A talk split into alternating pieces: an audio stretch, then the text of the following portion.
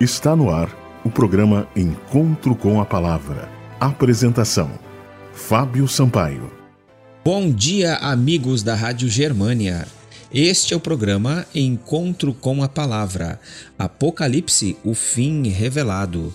Nesta semana vamos estudar o capítulo 20 do Apocalipse. No estudo da semana passada, aprendemos um pouco mais sobre a segunda vinda de Jesus. Nós vimos à luz da Bíblia que Jesus virá de forma visível e pessoal. Todos os habitantes da terra contemplarão a sua vinda em glória e majestade. Também descobrimos que haverá dois grupos naquele momento: os que se prepararam e agora estão salvos, e os que não se prepararam e agora em tremendo desespero. Eu e você certamente estaremos em um destes dois grupos. Na sequência dos eventos, nós vamos entender nesta semana o que acontecerá após a segunda vinda de Jesus. Chamamos este período de milênio, ou seja, mil anos, conforme mencionado em Apocalipse capítulo 20. Uma pergunta: Qual será o evento que vai inaugurar o período dos mil anos? Os capítulos 19 e 20 de Apocalipse estão conectados. O capítulo 19 trata da segunda vinda de Jesus. Rico em detalhes, o texto sagrado define este evento como glorioso, visível e literal. Jesus é apresentado montado em um cavalo branco, aquele que julga e peleja com justiça. Em seu manto e na sua coxa está escrito: Rei dos Reis e Senhor dos Senhores. Apocalipse capítulo 19, versículo 16. Jesus vem para estabelecer o quinto reino da profecia, aquele reino que jamais terá fim e subsistirá por toda a eternidade. Daniel capítulo 2. Mais uma pergunta: quando Cristo voltar, o que ocorrerá com os salvos que estão mortos? Você pode ler na sua Bíblia 1 Tessalonicenses, capítulo 4, verso 16. Por ocasião da segunda vinda de Jesus, a terra existirá dois grupos de pessoas: os vivos, salvos, e os vivos perdidos, bem como os mortos fiéis e os mortos infiéis.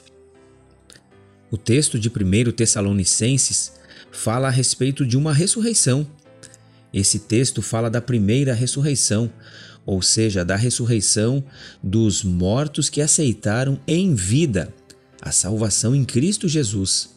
E sobre estes a morte não tem autoridade, e eles reinarão com Cristo os mil anos. Apocalipse capítulo 21 e o versículo 6. Este evento deixa clara a solução bíblica para a morte, a ressurreição.